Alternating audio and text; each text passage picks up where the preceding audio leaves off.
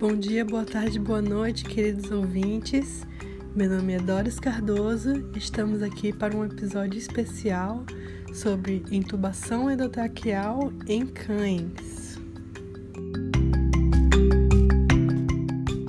Antes de tudo, gostaria de agradecer a todas as pessoas que tornaram esse episódio possível. A professora Lana, pela sugestão de que esse trabalho poderia ser em formato de podcast e gostaria de informar a qualquer pessoa que esteja ouvindo que este podcast é fruto de um trabalho para nota final da cadeira de Anatomia Topográfica do curso de Medicina Veterinária da Universidade Estadual do Maranhão, do qual eu faço parte. Informo também que este conteúdo tem função introdutória e informativa e é voltado para alunos de medicina veterinária, não devendo ser utilizado por leigos. Agradeço a oportunidade, espero que gostem e qualquer coisa, entre em contato pelo meu Instagram, que é o arroba ou por e-mail. Vamos lá!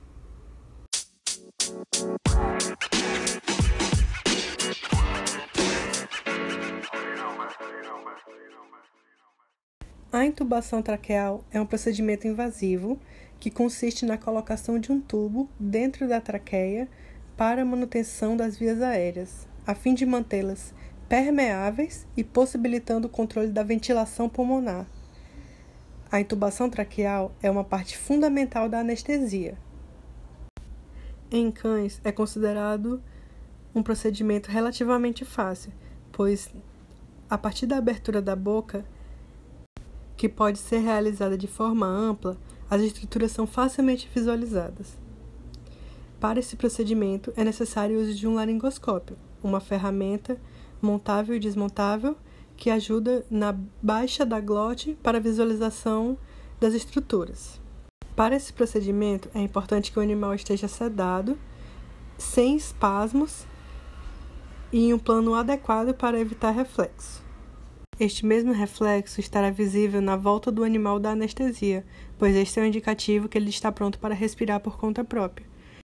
É importante reiterar que essa manobra só deve ser realizada por profissionais habilitados, e por isso trouxemos aqui o professor Júnior, da disciplina de Anestesiologia Veterinária da Universidade Estadual do Maranhão, que vai falar um pouco para a gente sobre as estruturas mais importantes para se lembrar enquanto está realizando esse procedimento assim como observações importantes e curiosidades sobre o procedimento de intubação endotraqueal em cães.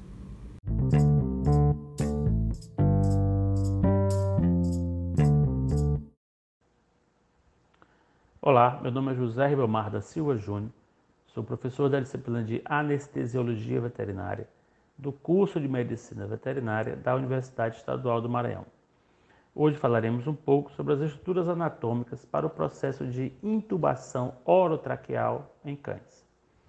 É, vale lembrar que o cão é o, é o animal mais fácil de ser intubado quando comparado a outras espécies domésticas, justamente porque é muito fácil de visualizar essas estruturas e o processo então de intubação se torna muito mais, mais fácil.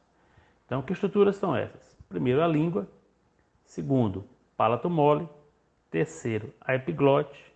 Quarto, aritenoide. Cinco, processo corniculado. E seis, as cordas vocais.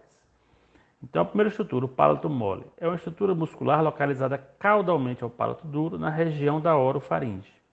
Ele se estende desde o palato duro até a extremidade da epiglote, separando a orofaringe da nasofaringe. Em alguns animais, ele se prolonga um pouco mais e avança um pouco mais em direção à epiglote, que é, é em alguns cães, principalmente cães da raça braquicefálica, é uma doença conhecida como prolongamento do palato mole e a gente tem que fazer cirurgia para essa correção. Mas em cães saudáveis, em cães normais, é, ele chega a tocar muitas vezes a epiglote, mas isso não traz nenhum tipo de transtorno.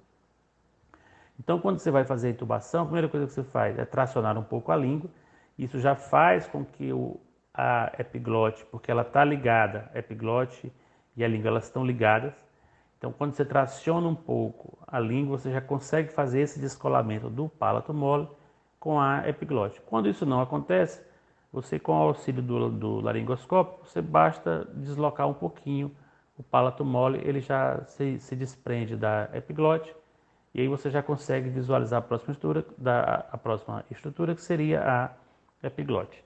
É, lembrar que você não pode tocar a epiglote, ela faz edema muito fácil.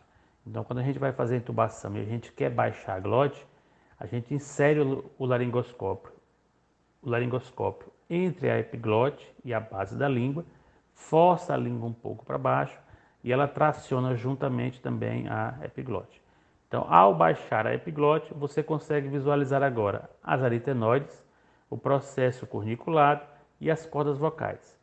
É entre essas três estruturas que você vai penetrar com a sonda orotraqueal. Então, esse processo tem que ser feito de forma muito tranquila, porque você pode causar lesão tanto nas aritenoides quanto nas cordas vocais. Então, você tem que usar uma sonda de tamanho adequado à entrada dessa epiglote, uma sonda do, do tamanho adequado à passagem por essas estruturas das aritenoides e das cordas vocais. Esse tamanho, esse diâmetro das aritenoides e das cordas vocais, assim como da epiglote, ele é variado de acordo com o tamanho, peso do animal e principalmente quanto à raça. Então, cães de raça braquicefálica tendem a ter um tamanho menor dessas estruturas e a intubação fica um pouco mais difícil. Mas nada tão difícil quanto comparado ao ser humano, ou aos equídeos, ou aos ruminantes. Então era isso, até uma próxima.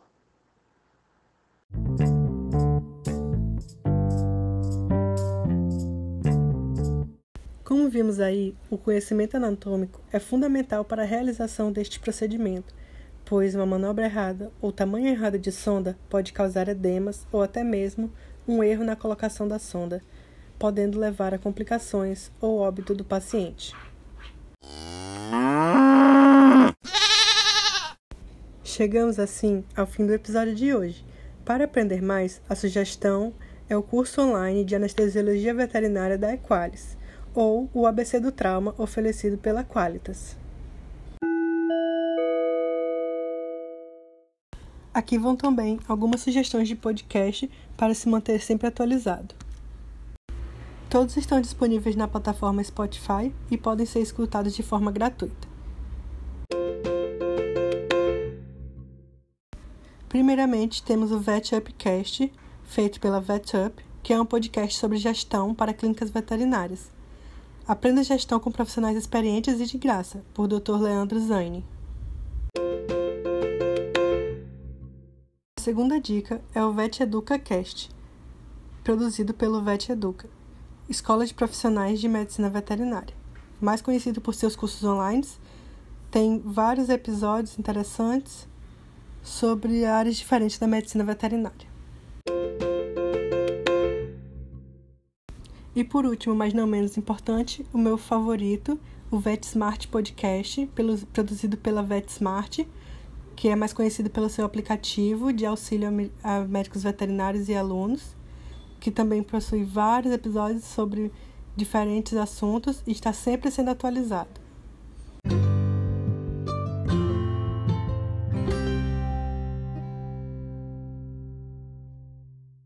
E assim chegamos ao fim deste episódio. Todas as referências podem ser encontradas na descrição. Espero que tenham gostado e aprendido pelo menos um pouco.